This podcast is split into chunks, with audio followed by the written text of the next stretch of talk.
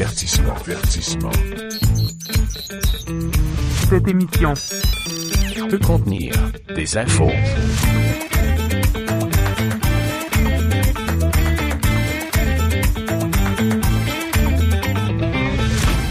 Bienvenue à l'émission peut contenir des infos. Heureux de vous retrouver. Absolument. Oui. Et à la demande générale, mon cher Simon, Oui. ça nous prend le mot du jour. Ah, le mot du jour. Le mot du jour. T'es-tu prêt? Absolument. Oui? OK. Et c'est un peu de saison. OK? OK, oui, pourquoi? Épaulette. Oh, wow. Épaulette comme les joueurs, comme les, les joueurs Comme les épaulettes. comme les épaulettes De, oui, oui, de, de, de, au football et de... au hockey, oui, au football. Euh, eh, mais- wow. T'achètes du temps, là. Non, je sais pas ça. OK, OK, OK, j'y vais, j'y vais, j'y vais, j'y vais. Euh, on on n'a pas besoin de se vanter que d'une émission à l'autre, on a gagné nos épaulettes quand on arrive à la fin de l'émission. Parce que c'est pas une corvée en soi, cette émission-là. J'aime ça. Honnêtement, j'aime ça. Et je dois te dire, mon cher ami, compte-toi bien chanceux. OK, pourquoi? Parce que la pièce d'équipement originale que j'avais en tête n'était pas des épaulettes. C'était pas à hauteur de la tête, mettons. non, c'était pas à hauteur de la tête. Ah ben là, par exemple, ça aurait été un peu plus compliqué, mais j'aurais quand même réussi à trouver de quoi. Pour les gens Tu- qui... Tu penses? Ben, je sais pas. C'est ça. C'est possible. non, mais pour les gens qui se joignent à nous autres, qui, qui ont jamais écouté l'émission, Mhm. euh, il faut vous expliquer que euh, dans une ancienne vie, en fait, Oui. ça fait quoi, une trentaine d'années à peu près que je suis dans le domaine de la radio, et d'aussi loin que je me souvienne, souvent ce que je faisais quand je manquais d'inspiration ou que je voulais lancer une émission, j'ouvrais le dictionnaire, puis je choisissais un mot. Mhm.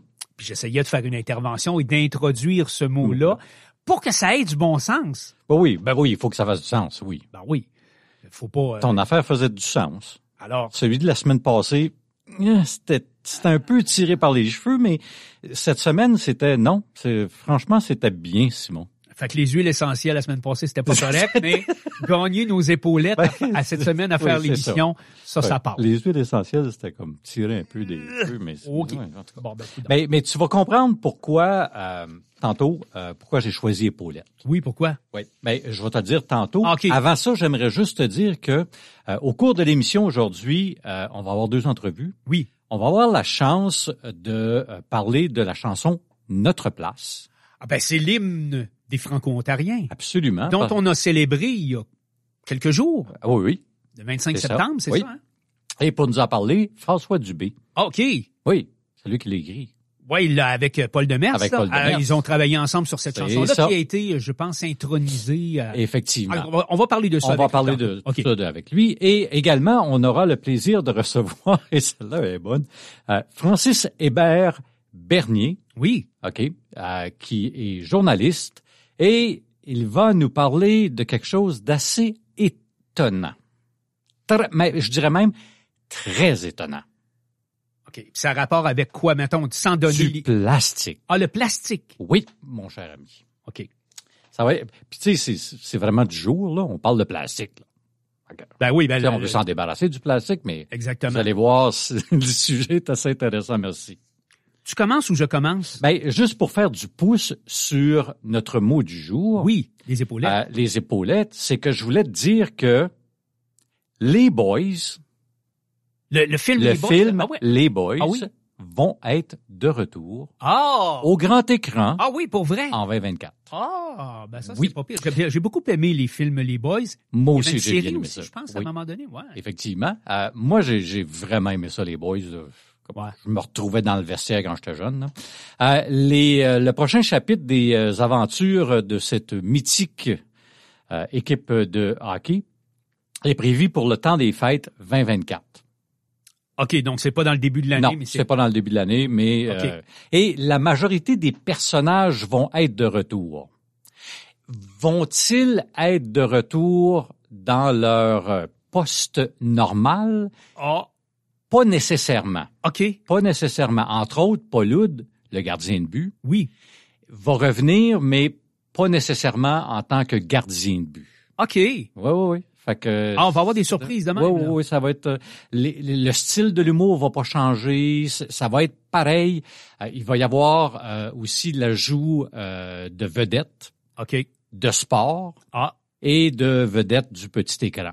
En plus. En plus, Ouais, il faisait des Ça va être gros, pas des oui. flashbacks, mais des clins d'œil comme Des ça. clins des d'œil, fois c'est ça. Ouais, Ben, ça va, être- ça va être ça. euh, euh, on va retrouver vraiment l'atmosphère des boys. Ben, on change pas une recette. Je veux dire, quand la recette apprend, quand le pain Quand lève, ben oui, quand la recette est gagnante, le gâteau s'écrase pas, c'est ça. C'est comme faire une omelette, finalement. Quand t'as une bonne ça. omelette, Oui, faut casser des œufs. Faut casser des œufs un Faut peu. casser des œufs. Mais et quand, quand elle est bonne, ben, Oui, tu comme- la changes pas. change pas trop les proportions. Là. Non, effectivement. Pas une tasse d'eau là-dedans. Là. Non, effectivement. Euh, le- si euh, le, le producteur Richard Gaudreau euh, se charge du projet du film Grand Écran, c'est l'entreprise Comédie A qui a acheté le concept des Boys en 2020 OK. euh, et qui va prendre en main l'élaboration d'une nouvelle série télé qui va présenter pour sa part de nouveaux visages dans l'uniforme des Boys. OK, une nouvelle génération de boys. En fait, une nouvelle génération de boys. Et honnêtement, moi, j'ai hâte d'entendre. Je ne sais pas s'il va jamais le répéter dans un autre film, mais Méo qui avait dit un moment, à un moment donné, Hey, l'avocat, on se calme le barreau. Ah oui, ah oui. Mais je, je vais m'en confesser, il y a un film de la série Les Boys que j'ai trouvé un petit peu moins, disons, à propos. C'est avec les kids, là, avec les enfants. Oui. Euh, j'ai trouvé que c'était, je sais pas, ça, me- ça me collait moins, ça, Ouais. ça venait moins me chercher là. Mhm. Euh, j'ai pas, j'ai pas trop compris, mais le reste des films, par exemple, je les ai trouvés tous très bons, ou en tout cas relativement bons bon? dans la majorité des. Sont, les, les, tous les films sont divertissants. Et c'est quoi tu demandes à un film? Ben, que ça soit bon, De te divertir. de te divertir ou de te, de te tirer certains sentiments. Si c'est une ça. comédie sentimentale et romantique, ben, tu veux que ton petit cœur y batte, et puis tu veux peut-être avoir une petite larme dans le coin de l'œil. Puis les boys, ben, c'est pas ça que tu veux. Tu veux Ben, rire. non, c'est ça. Tu veux rire, puis Tu lis, ça marche. Tu sais, tu, tu- un bon film, là, de- moi, dans mon cas, là, un bon film, là, c'est quand il finit, je me dis déjà, ça a tellement passé vite. C'est un peu comme notre émission. C'est un peu ça. Tu sais, on finit l'émission puis on se dit Déjà? déjà, my God, ça a passé vite cette semaine. C'est ça. Ben, c'est ça. C'est Un bon vrai. film pour moi, c'est ça.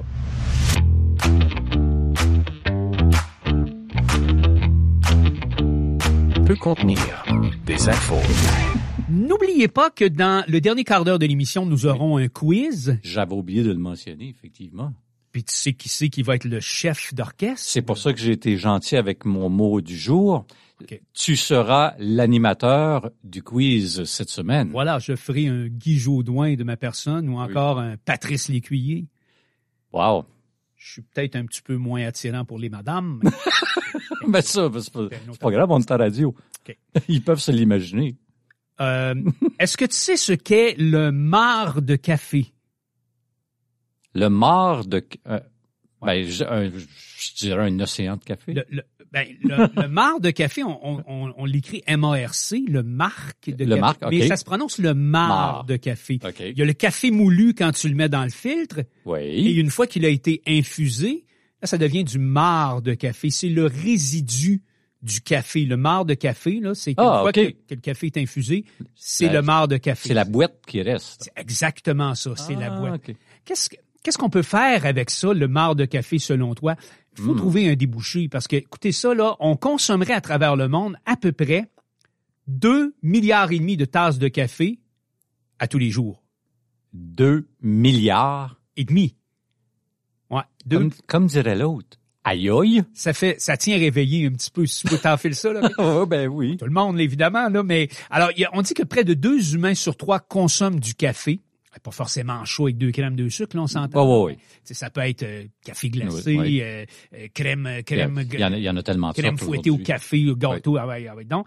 Alors, euh, qu'est-ce qu'on fait avec ces... Parce que ça génère quand même des déchets, ce marc de café. Hein, c'est, on dit que c'est à peu près 20 millions de tonnes de déchets qui sont générés uniquement par le marc de café qui finit, plus souvent qu'autrement, au mieux dans le bac à compost, Oui. ce qu'on fait à la maison, Sinon, à poubelle. Sinon à la poubelle. Ben, il y a des chercheurs de euh, l'Institut royal de technologie de Melbourne. OK. Melbourne, c'est en Australie, Oui. c'est ça? Bravo. Bravo, merci.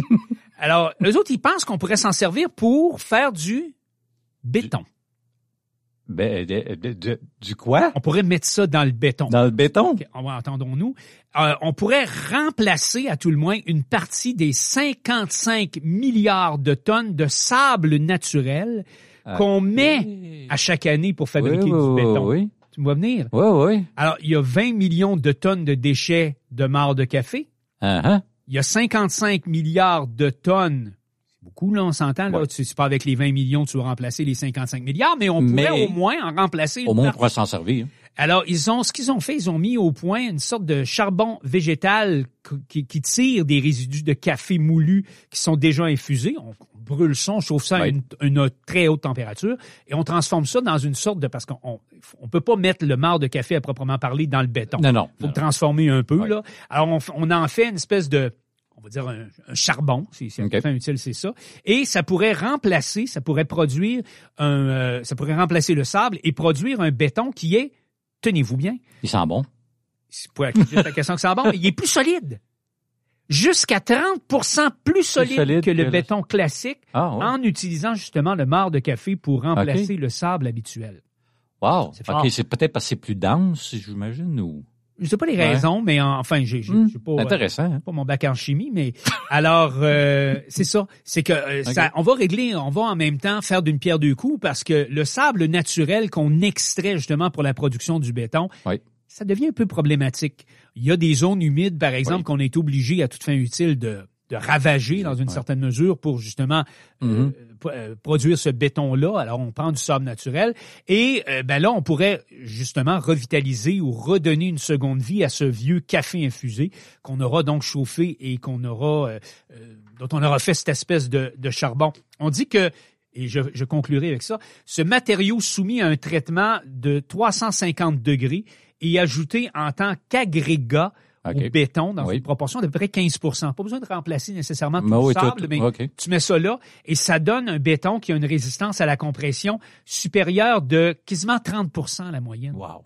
On fait du meilleur béton avec du café. Avec du café. Meilleur le café, meilleur Le- les grains, meilleur, le café? oui. C'est la- Meilleur Alors, le ça. béton. Alors on est on est juste au début là, des Ouais. travaux, mais euh, l'innovation s'avère très très prometteuse. Mais c'est vraiment intéressant. ça pourrait même peut-être répondre à des des enjeux Mhm. environnementaux parce qu'il y en a quand même comparativement aux 55 millions de sable, Mhm. on s'entend? 55 milliards Milliards. de tonnes, Ah oui. 120 millions, c'est pas nécessairement très très gros, mais que faire avec votre vieux café? Ben, c'est ça. On va le recycler en béton. Ben ça va être votre trottoir en avant de la maison chez vous l'année prochaine, on le sait pas. hein. C'est ça, exactement. As-tu remarqué que dans les dernières années, faire ça rapide, là, euh, dans les dernières années, il me semble, de plus en plus, on, on essaie de trouver une utilité à nos déchets? On dit que la nécessité est la mère de l'invention. C'est ça. Oui. Faut Je trouve ça super intéressant. revitaliser nos déchets, Oui. réduire notre empreinte environnementale, Oui. ben c'est peut-être des solutions comme ça. C'est ça, exactement. Est-ce qu'on s'arrête pour une pause? Oui, on va s'arrêter pour une pause. Est-ce qu'on on est vient de- dans un instant? Ah, ben, peut-être. Ça se peut? ça se peut, oui. OK. C'est là parce qu'on vient dans un instant avec... On revient avec euh, notre premier invité, M. François Dubé.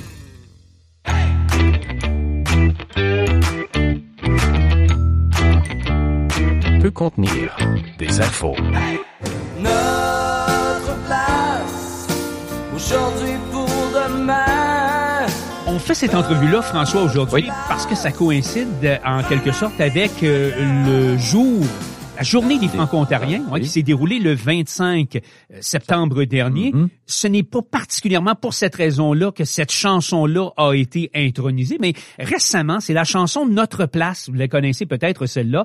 On l'a intronisée au Panthéon des auteurs et des compositeurs canadiens. Ça se déroulait au Gala des prix Triard de l'APCM, l'Association des professionnels de la chanson et de la musique. Ça s'est passé le 9 septembre dernier.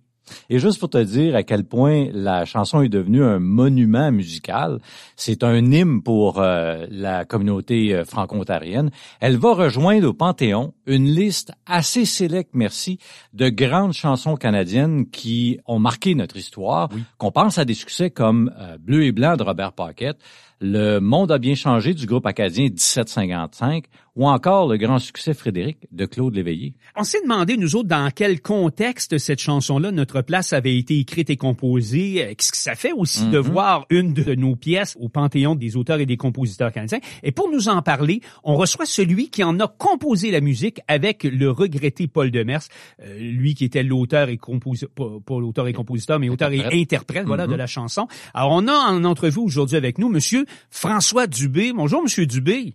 Bonjour à vous. Monsieur Ça Dubé? Oui, ça va bien, merci. J'imagine que pour vous aussi, ça va bien. Comment on se sent là quand on sait que cette chanson-là est intronisée au Panthéon des auteurs et compositeurs canadiens? C'était quoi votre réaction, euh, Monsieur Dubé?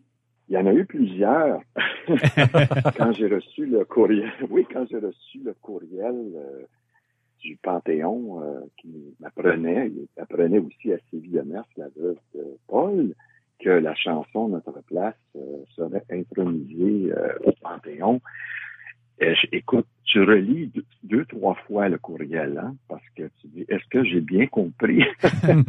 Et là, c'est un moment d'émotion qui te dit, ben écoute, c'est, c'est vrai, là, c'est, c'est officiel. Alors, écoute, tu passes par tout, et tu es fier, euh, tu es honoré, euh, évidemment, tu es très touché de voir que cette chanson-là euh, traverse 25 ans euh, depuis sa création en 1989 et devient euh, une chanson intronisée au Panthéon.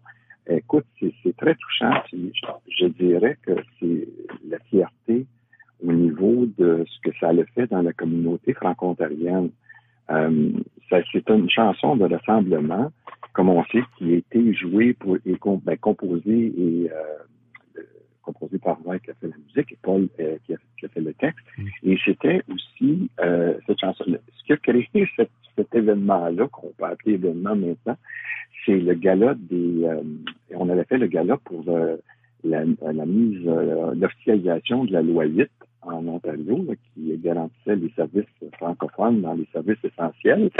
Et ils ont décidé, évidemment, la productrice Hélène Fournier, qui m'a téléphoné, qui dit, mandaté pour organiser un grand gala pour euh, cet événement-là. Puis, euh, j'aimerais avoir, euh, elle, elle pensait plutôt un thème musical un peu comme les Olympiques, c'est quelque chose de, très pimpant, puis de très officiel et tout ça. Et moi, je, je ai dit, écoute, compte tenu que c'est pour les services français, évidemment, je pense que c'est important que ce soit une, plutôt une chanson. Euh, elle hésitait, puis je dis, écoute, donne-moi un certain temps, donne-moi quelques jours, puis je vais te revenir avec quelque chose. Et moi, je n'avais pas en tête. Euh, il y a beaucoup de personnes m'ont demandé, mais pourquoi Paul, pourquoi pas un autre auteur euh, franco-ontarien? C'était vraiment par intuition. J'avais, j'avais le feeling, connaissant très bien Paul, j'avais le feeling qu'avec Paul, on, on arriverait, en tout cas, c'était notre souhait, au moins d'avoir une chanson qui était, qui, fait une chanson de rassemblement, puis qui serait un peu comme euh, à l'époque on avait eu en 85 euh, le fameux We Are the World, Oui. Mhm. que je pense que beaucoup, beaucoup, beaucoup de gens connaissent. Puis on s'est dit, c'est ça que ça prend. C'est sûr qu'on on, on- réunira pas euh, un ensemble d'artistes en studio pour faire ça, mais j'ai dit, il faudrait que ça, ça ait le même effet. Puis, écoute, on s'est installé. J'avais déjà une, une musique en tête, puis j'ai rencontré Paul, il est venu chez moi en studio, puis euh, on a commencé à travailler la chanson, puis en trois jours, à peu près, là, je dirais un deux heures, euh, un deux, trois heures à chaque fois, on a, on a pondu cette chanson-là, puis je me rappelle toujours, on s'est regardé ma main, puis on dit, OK, on touche pas à rien. Je pense qu'on a quelque chose, là. Puis on verra. puis là, ben, ça a été chanté en 89 la première fois. Puis après, écoute, dès la, la, la, fin de mai, je pense qu'on faisait trois ou quatre refrains. Là, après le premier refrain, tout le monde s'est levé dans la salle au, euh, au Queen Elizabeth Theatre à Toronto. Puis là, on a vu l'impact. Écoute, les gens, ah, ils, ils- avaient appris la chanson, on, ils entendaient le refrain la première fois, puis rendu au troisième, quatrième refrain, ils la chantaient. Fait que c'est là, comme moi, tu Paul, après le spectacle, on s'est dit, oh, Pelaï, ça, c'est, je pense, c'est un bon signe, ça.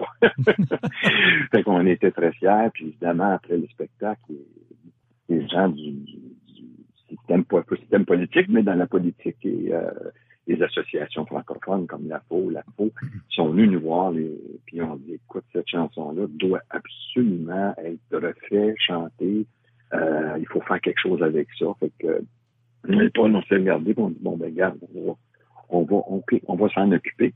Évidemment, ben là, Paul faisait son album et il a, il a décidé de le mettre dessus. On rentre en studio et c'est au, spectacle euh, live, Paul avait demandé à, Robert Paquet de, chanter la chanson avec lui et le groupe Art Rouge. Fait que dans le fond, on avait déjà la chanson qui était faite en direct sur scène. On a juste transporté ça dans un studio, puis on l'a enregistré, puis ça s'est retrouvé sur l'album. Et là, ce sont les écoles de l'Ontario au complet qui ont commencé à utiliser la chanson comme euh, comme un hymne officiel de la francophonie. C'est, c'est comme un jeu de cartes, tu sais, domino, là, tu laisses tomber une carte, puis toi, tu suis après. Mm-hmm. euh, fait qu'on avait des appels sans cesse, on a un projet, on veut utiliser la chanson de notre place. Comment on fait ça? Parce qu'évidemment, il y avait des, des voix d'auteur et tout ça avec moi et Paul.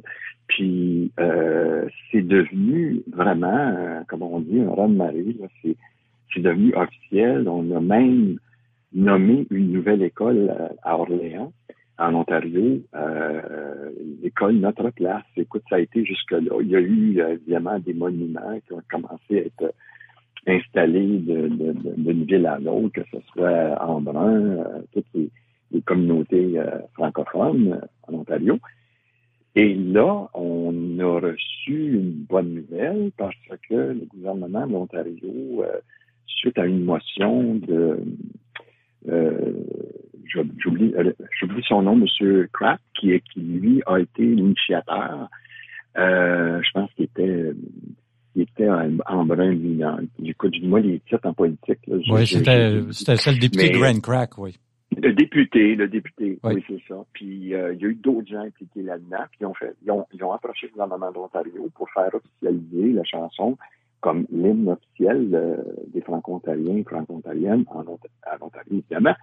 Euh, puis ça s'est fait. Puis écoute, là, c'était comme l'ultimatum pour moi puis Sylvie. Euh, on s'est dit, écoute, on s'est rendu à Queen's Park, on était au Sénat, puis on fait la déclaration officielle comme c'était l'hymne officiel.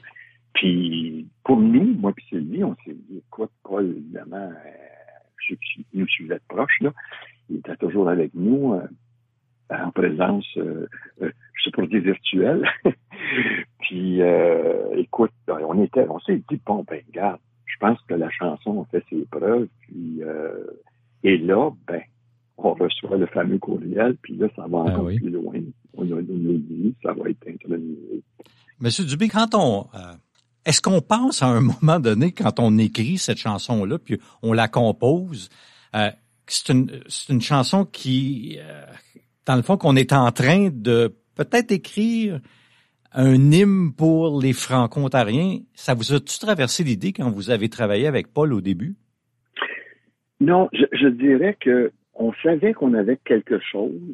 Je ne sais pas si c'était difficile à saisir, mais on se regardait et on s'est dit, hey, franchement, là, tu sais quoi, je pense qu'elle est bien bonne cette chanson-là, puis euh, je pense que ça va bien chanter. Euh, euh, c'est là qu'on dit on ne touche pas à rien, on touche pas à rien, tout est beau. On n'avait pas l'impression d'être obligé de la retoucher puis de changer des trucs. On dirait qu'on est arrivé. Moi, je dis qu'on a été carrément inspiré d'une source qu'on peut appeler ça la source universelle. Il y, avait, il y, avait, quelque chose qui se passait, on le sentait, on disait c'est tellement fort ce qu'on sentait, puis qu'on disait, mais on n'avait pas l'objectif d'avoir, par exemple, même de recevoir le, Panthéon, de, mm-hmm. même de que ça soit déclaré l'hymne officiel. Pas, pas du tout. Mm-hmm. Pas du tout. Nous autres, c'était vraiment une chanson qu'on disait la communauté, on veut que la communauté soit fière d'eux-mêmes, tu sais, de fière d'être franco-ontarien et évidemment de se battre aussi. Il n'y a pas juste, ben, c'était ça aussi, là, c'était de, que la francophonie reste bien vivante en Ontario. Puis c'était une façon de le faire. On avait ce feeling-là. Je pense qu'on on va faire quelque chose qui comme va nous, va nous amener ailleurs. vous aviez le germe là, mais vous saviez pas que ça allait devenir une aussi grosse fleur, on va dire. Hein? C'est un peu ça. Mm. Exactement, exactement. Puis je pense que que ce soit, on demanderait à la majorité des auteurs-compositeurs qui se retrouvent avec un succès là, au niveau commercial aussi, euh, donc du succès qu'on entend à la radio, tout ça, de de, de, de, de Félix Leclerc à l'époque et tout ça, c'est quand ça jouait. on- on- c'est quand ils ont créé, les auteurs-compositeurs n'ont pas en tête l'objectif. On laisse, c'est comme un enfant, hein, c'est comme on, on met au monde un enfant, mais on ne sait pas qu'est-ce qu'il va devenir. Vous, euh, François Dubé, vous en êtes le compositeur, Paul en est l'auteur. hein, c'est un travail d'équipe. Oui. Paul est décédé, euh, on le sait, en 2016, là, récidive de son cancer. Oui. Qu'est-ce qui dirait tout ça, selon vous, euh, que cette chanson-là, Notre place, soit devenue si, si grande là, dans l'imaginaire collectif? Et, en- et en plus qu'elle ait été intronisée au Temple de la Renommée? Puis on va conclure avec ça. Qu'est-ce que vous pensez que Paul dirait de ça? Je pense que Paul, euh, connaissant un petit peu son humour, euh, finalement, euh, François, je pense qu'on a fait une belle job. Paul était très humble aussi. là. Oui. Euh, Mhm. puis, euh, je pense qu'il a dit, et puis finalement, euh, c'est pas pire, hein? C'est pas pire, François. On, ça. serait- on aurait, on aurait dit, on aurait dit, À gorge déployée, probablement. Tu sais, Ouais.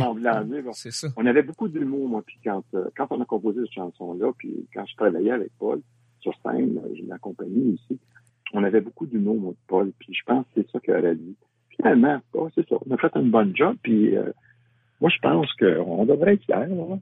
là. Oui, absolument. Ben, félicitations. C'est Oui, un, c'est un honneur félicitations. amplement Ben, mérité merci pour la chanson, pour l'auteur et le compositeur, pour Paul Demers et pour vous, euh, François Dubé, qui euh, en avez été les, euh, comment je dirais ça, les parents, hein, par, pour revenir à votre, votre idée Ouais, de, mettre au monde un enfant. au monde. Hein, c'est un petit peu ça. Ben, savourez justement cette Oui. intronisation au temple ou enfin au Panthéon, et puis on va vous souhaiter une bonne continuation dans votre carrière et dans toutes vos autres aventures, euh, François Dubé. Ben, merci beaucoup, puis merci aussi pour l'invitation. C'est vraiment cool de votre part, comme disent les gens. Oui, on va, on va. Ben, c'était un peu l'idée hein, de faire connaître cette chanson-là parce qu'elle est très connue du côté de l'Ontario francophone. Mais peut-être moins dans le reste du Canada. Peut-être moins dans le reste Oui. du Canada. Et comme l'émission est diffusée de la côte ouest du Pacifique jusqu'en Atlantique, ben, on va lui donner un petit air d'aller en même temps. Puis ça pourrait aussi initier une autre province, peut-être. euh, en- Absolument, à- oui. Absolument. à cette course-là. Oui. Peut-être. Oui. Merci François Dubé. Merci. Merci beaucoup à vous deux. Pour ne plus avoir notre langue dans nos poches. Je vais chanter, je vais chanter. Avertissement. Avertissement. Cette émission Peut contenir des infos. François, est-ce que tu manges du plastique? Honnêtement, drôle de question, mais honnêtement, pas vraiment. Ben, en tout cas, je pense pas que j'en mange. là. J'en ai peut-être mangé quand j'étais plus jeune. Ouais. Tu sais, il y avait euh, les, les bonbons étaient enrobés de plastique, puis souvent ils s'étaient collés là, tu sais. que- OK, je pensais que tu rognais non. sur tes jouets Fisher Price là, avec un coin dedans. Non, mais- ça, ça m'a non. On, on a la présomption, on présume qu'on ne consomme pas de plastique dans notre alimentation. Ben ça oui. va de soi. Je veux dire, Ben oui. euh, on est omnivore, mais quand même. On l'enlève. pas à ce point-là, mais, euh, mais Francis Hébert Bernier, lui, est l'auteur d'un texte qui est paru sur le site Franco Presse. Oui. Et le titre, Nous ingérons, oui, ça l'est bonne. frappant, là, Oui. nous ingérons une carte de crédit en plastique par semaine. C'est paru, comme je le disais, récemment dans le site Franco Presse. J'ai jamais mangé une carte de crédit là, mais Étonnant. oui. Et on va le recevoir aujourd'hui pour nous parler de cet article-là, qui est, comme on le disait, pour le moins étonnant. Francis Hébert-Bernier est au téléphone. Bonjour, euh, Francis. Bonjour. Ça va bien? Ben oui, vous autres? Ça Ben va oui. très bien. C'est c'est un peu surprenant quand même, un article comme celui-là. Ça vous Oui. est venu d'où l'idée d'un article comme celui-là, Francis, à propos du plastique qu'on ingère au quotidien là, dans notre environnement, dans notre vie de tous les jours? En fait, c'est parti d'une. euh, en faisant des recherches, je suis tombé sur une étude qui avait été commandée il y a quelques années par le World Wide Fund for Nature, le WWF, qui avec des chercheurs australiens avait euh, calculé justement toutes les formes de plastique qu'on ingère à travers notre vie quotidienne, ce qui est arrivé à cette euh, constatation choc-là, ça l'équivaut à peu près à une, euh, à carte de crédit en plastique. faut dire qu'on il y a le plastique qu'on mange, mais on en respire aussi beaucoup. Euh, dans le fond, ce qu'on ce qu'ils ont réalisé, c'est que dès qu'on touche quelque chose en plastique, on relâche quelques petites particules qu'on appelle des microplastiques euh, dans l'air. Aussi, euh, des choses comme nos sécheuses euh, émettent beaucoup de plastique. Quand il y a beaucoup de, de notre linge qui est fait en plastique, dans le fond, le nylon, c'est du plastique. Donc, euh, c'est ça. À toutes les fois qu'on part notre sécheuse, on relâche des millions de particules, Ah. puis on respire une partie de ça par la suite. Ah oui. Euh, Qu'est-ce que tu as Ouais. découvert en faisant tes recherches pour préparer ton texte? Y y a-tu des choses qui sont... euh, Il y a des choses qui sont quand même assez surprenantes là, dans ton article, déjà que le Mhm. titre en dit déjà beaucoup. Là. Oui, ben, premièrement, je pense que pour euh, vos auditeurs, il faut quand même se rassurer. Euh, notre corps est vraiment bon à expulser ce plastique-là par la suite. Euh, J'ai discuté avec Johanna Correira Prata, qui est de l'Institut de médecine et de recherche biomédicale de Porto, au Portugal, euh, qui est probablement la spécialiste mondiale de l'effet des microplastiques sur euh, la santé humaine. Elle vient de faire une, euh, une, une recherche qui compile toutes les autres recherches qui ont été faites sur le sujet. Euh, puis bon, ce qu'on constate, c'est que justement, notre corps est quand même très bon pour s'en débarrasser. Euh, la grande majorité de ce plastique-là qu'on ingère, du moins par l'air, ben, il va rester pris dans notre nez. Euh, ou dans le mucus qu'on a dans notre gorge, puis bon, notre corps va l'expulser par la suite. Fait que ça, c'est, déjà une bonne nouvelle. Ben oui. Euh, c'est sûr que ça peut quand même faire des effets. Tu sais, dans l'air, euh, ce microplastique-là euh, se comporte aussi comme toutes les autres particules fines. Euh, un sujet qu'on a parlé beaucoup au Canada cet été, tu sais, avec les feux de forêt, Oui, quand vrai. les indices de qualité de l'air étaient très mauvais. Euh, ben dans le fond, c'est la cendre qu'il y avait dans l'air qui était des particules fines qui peut créer des effets, mais le microplastique va faire un peu la même chose. Euh, ça reste des objets, euh, parfois avec des, des petits bouts pointus qui peuvent euh, créer des petites lésions dans notre gorge ou même dans nos poumons puis créer des effets. Mais en dehors de ça, on n'est pas vraiment encore capable de déterminer euh, euh, exactement si ça fait des maladies à long terme. faut dire que c'est vraiment difficile pour les chercheurs d'identifier si ça crée des problèmes, euh, euh, ce type de pollution-là. Euh, de un, parce que s'il y a des maladies qui se développent à cause de ça, ça va se faire sur des dizaines d'années, euh, voire sur une vie. C'est un peu comme la cigarette. Avant de développer un cancer, on peut fumer pendant 10, 15, 20 ans. Donc, pour prouver ça avec des études, ben, ça va prendre au moins 10, 15, 20 ans. Mais contrairement à la cigarette, où ce qu'on peut au moins regarder la population puis se dire bon ben les fumeurs ont plus le cancer que le monde qui fume pas, donc il y a un effet. Euh, le microplastique, ben, on en respire tous, donc on oui. peut pas avoir une population qu'on dit ah eux euh, sont pas contaminés parce qu'à quelque part on l'est tous. Est-ce qu'il y a des choses à faire? Qu'est-ce qu'est-ce que les spécialistes suggèrent de faire pour, euh, on va dire, réduire notre, entre guillemets, consommation de plastique ou en tout cas notre, notre exposition à la pollution par le plastique? Est-ce qu'il y a des choses qu'on peut faire ou c'est, c'est, faut être fataliste devant ça?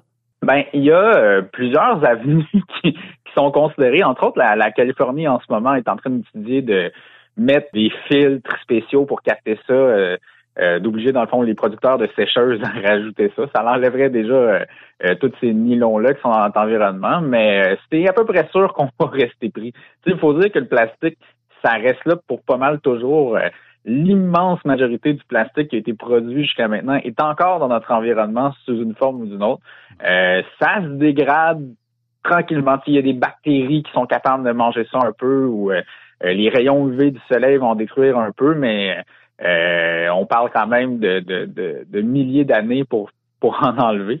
Euh, puis bon, la production de plastique a quand même doublé depuis le début du siècle. C'est exponentiel. On en consomme toujours plus. Euh, D'ailleurs, les derniers chiffres datent de 2019. C'est 460 millions de tonnes quand même. Euh, J'essayais de trouver une manière de, de, de représenter ça parce que 460 millions de tonnes, Tonnes, c'est ouais. énorme. Ben, Euh, c'est l'équivalent de 3538 tours de CN. Mais encore là, ça aussi, ça veut pas dire grand-chose, surtout qu'en plus, quand on y pense, euh, la tour de CN, c'est beaucoup plus lourd que du béton, de l'acier, c'est beaucoup plus lourd que du plastique. Donc, euh, euh, c'est ça, c'est une quantité qui est juste trop grande pour qu'on puisse la représenter. Mais quand même, euh, tu sais, là, au Canada, on est en train, dans bonne voie, de bannir les plastiques à usage unique, qui est déjà un, un bon pas dans la bonne direction. Puis, euh, c'est un peu ça en général aussi. Il faut qu'on réfléchisse et qu'on se dise, bon, euh, est-ce que tout le plastique qu'on utilise, on peut, on est, on est vraiment obligé de l'utiliser? Tu sais, euh, c'est une réflexion à avoir. Même dans les, il y a beaucoup de choses qu'on a qui sont en plastique qui pourraient être faites avec d'autres matériaux aussi. Globalement, c'est quelque chose qu'on, qu'on commence à travailler dessus, mais, mais bon. Mais est-ce que les gouvernements puis les entreprises s'intéressent suffisamment au problème, puis ils en font-tu assez?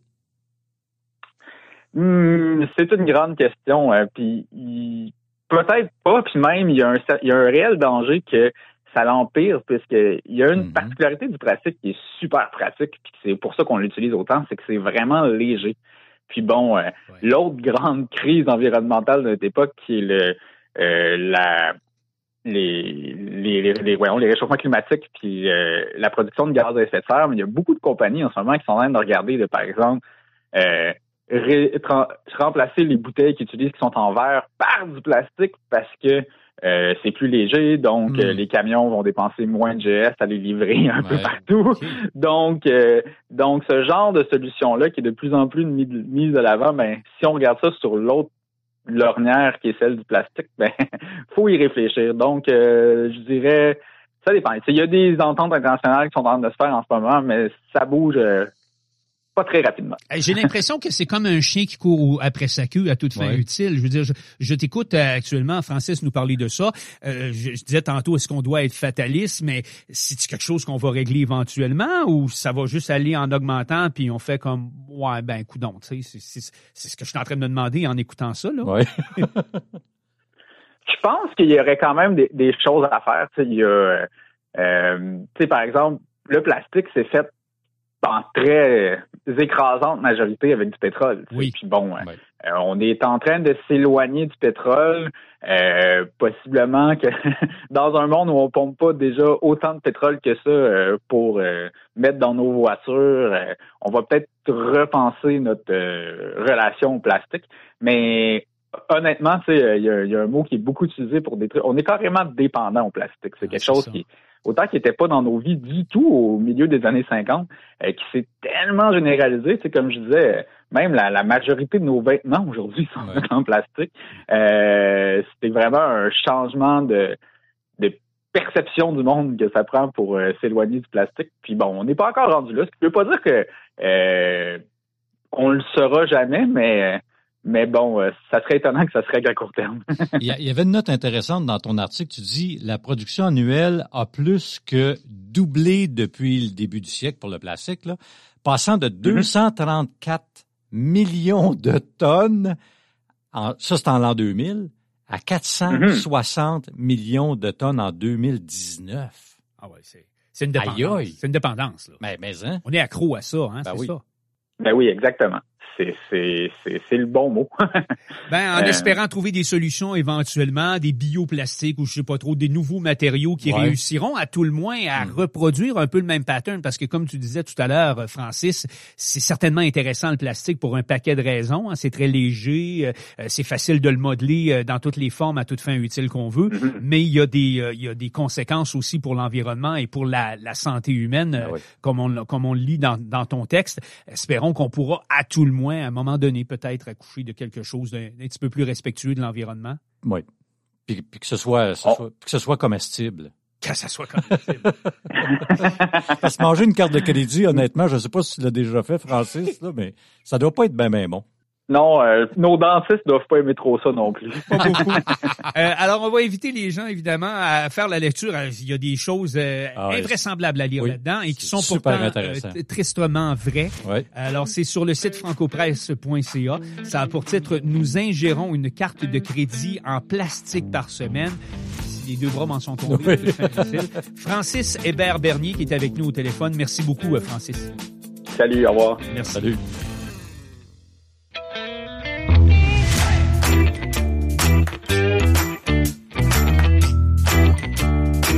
Contenir des infos, Quiz.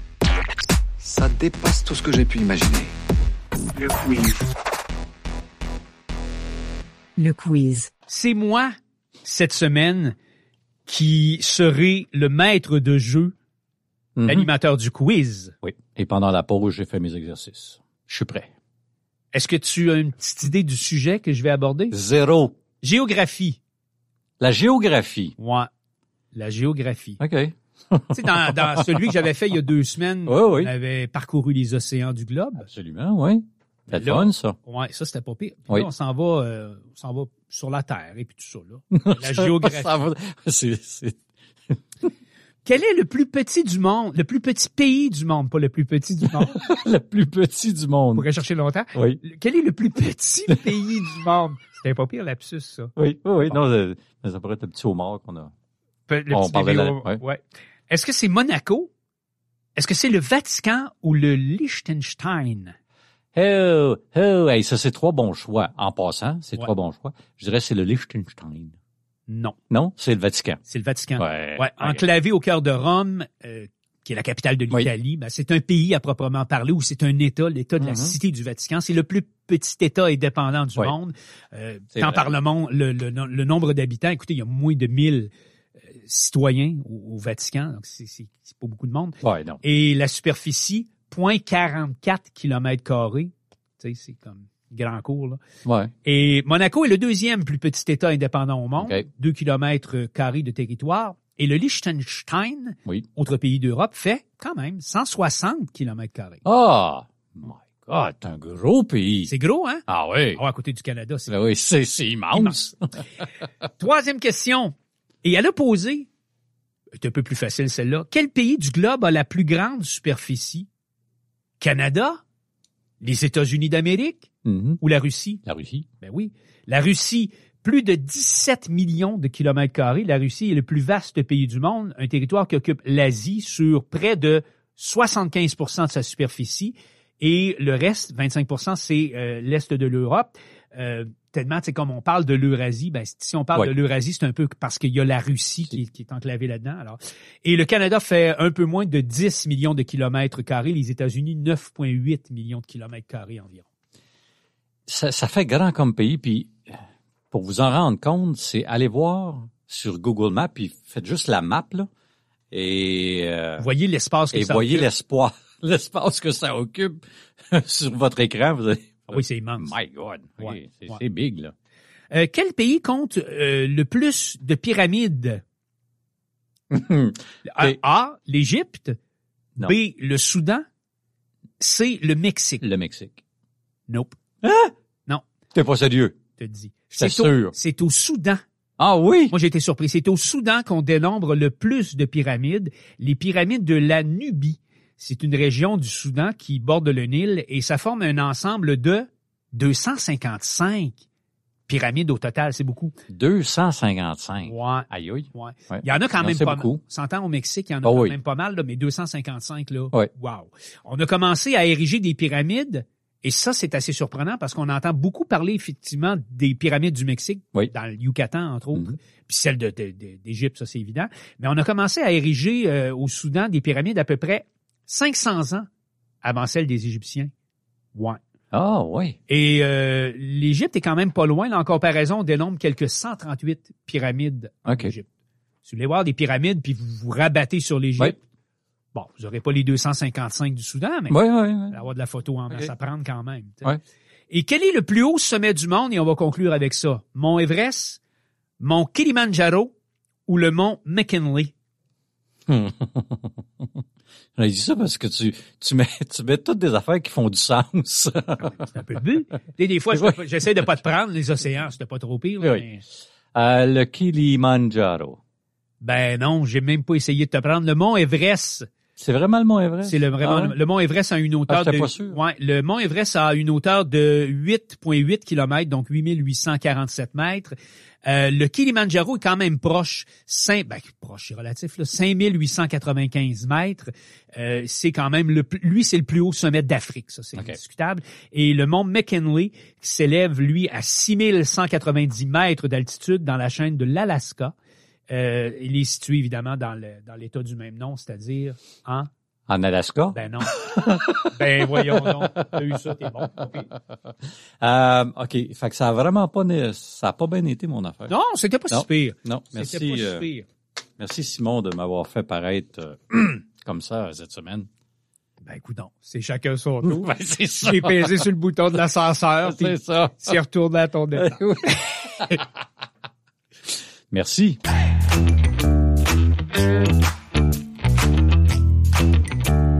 peut contenir des infos, Euh, moi, je vais te parler euh, quelque chose d'un petit peu plus sérieux. OK. La santé des Canadiens. Oh, ça, est-ce que c'est préoccupant? Euh, je te dirais un peu.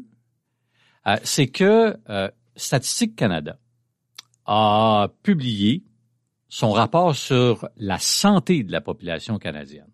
OK. J'en ai extrait cinq petits, euh, petits éléments. OK? Les Canadiens vivent généralement plus longtemps et en meilleure santé, mais l'espérance de vie a diminué de plus d'une demi-année en 2020, ce qui représente la plus forte baisse au cours d'une année au Canada depuis 1921. Mais 2020, c'était La pandémie de COVID-19. eh ben voilà. Alors, c'est sûr que, bon, l'espérance a diminué, bien entendu. En 2021, l'espérance de vie à la naissance était de 81,6 ans dans l'ensemble.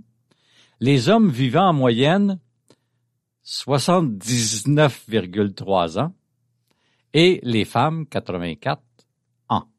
Si t'as vu Mais on des dira pas pourquoi. Eh, si t'as vu des mèmes sur internet avec Oui, des gars qui sont juchés Oui. dans des échelles sur des barres de bâtiments, ça, Tu comprends pourquoi qui ont vu moins longtemps. ça, faut avoir vu deux trois mèmes comme ça pour comprendre que ah ok Oui, c'est ça. On vit un petit peu moins longtemps, il y a une raison. Euh, alors que l'espérance de vie a diminué pour les hommes et les femmes en 2020, la diminution en 2021 était entièrement imputable aux hommes. Ben oui, on a passé trop de temps à la maison. c'est pour ça.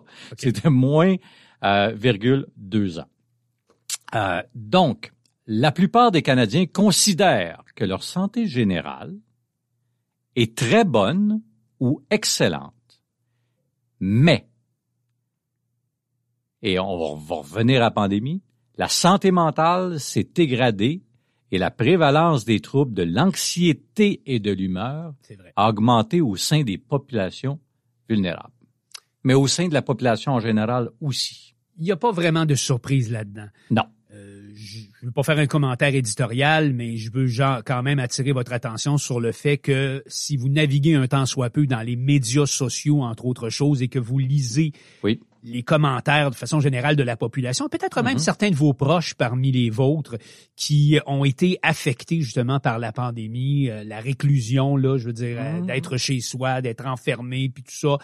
Je, je suis tout à fait d'accord que effectivement la santé mentale en a pris pour son coup. Ah, non, pris pour son rhume pendant Ouais. la pandémie, ça Ouais. c'est euh, Oui. évident. Euh, alors que l'évaluation de la santé générale a été relativement stable depuis 2015, la proportion de personnes ayant déclaré que leur santé mentale était très bonne ou excellente a diminué, Mhm. passant de 72,4% en 2015, tiens-toi bien, à 59% Wow! C'est une drop, ça, là. là. 59. Mais c'est 13 points, là. Ouais. Ouais. Ah, Alors, c'est assez euh, Tu sais, significatif. quand on parle que oui, ça a joué dans, dans, dans le coco des gens, Ben là, oui, ben oui, euh, la Ben pandémie, effectivement. c'est sûr. Euh, ce recul, et c'est là qui est, qui est la grosse affaire, c'est que ce recul a été observé au sein de tous les groupes d'âge. Tous les groupes d'âge ont baissé.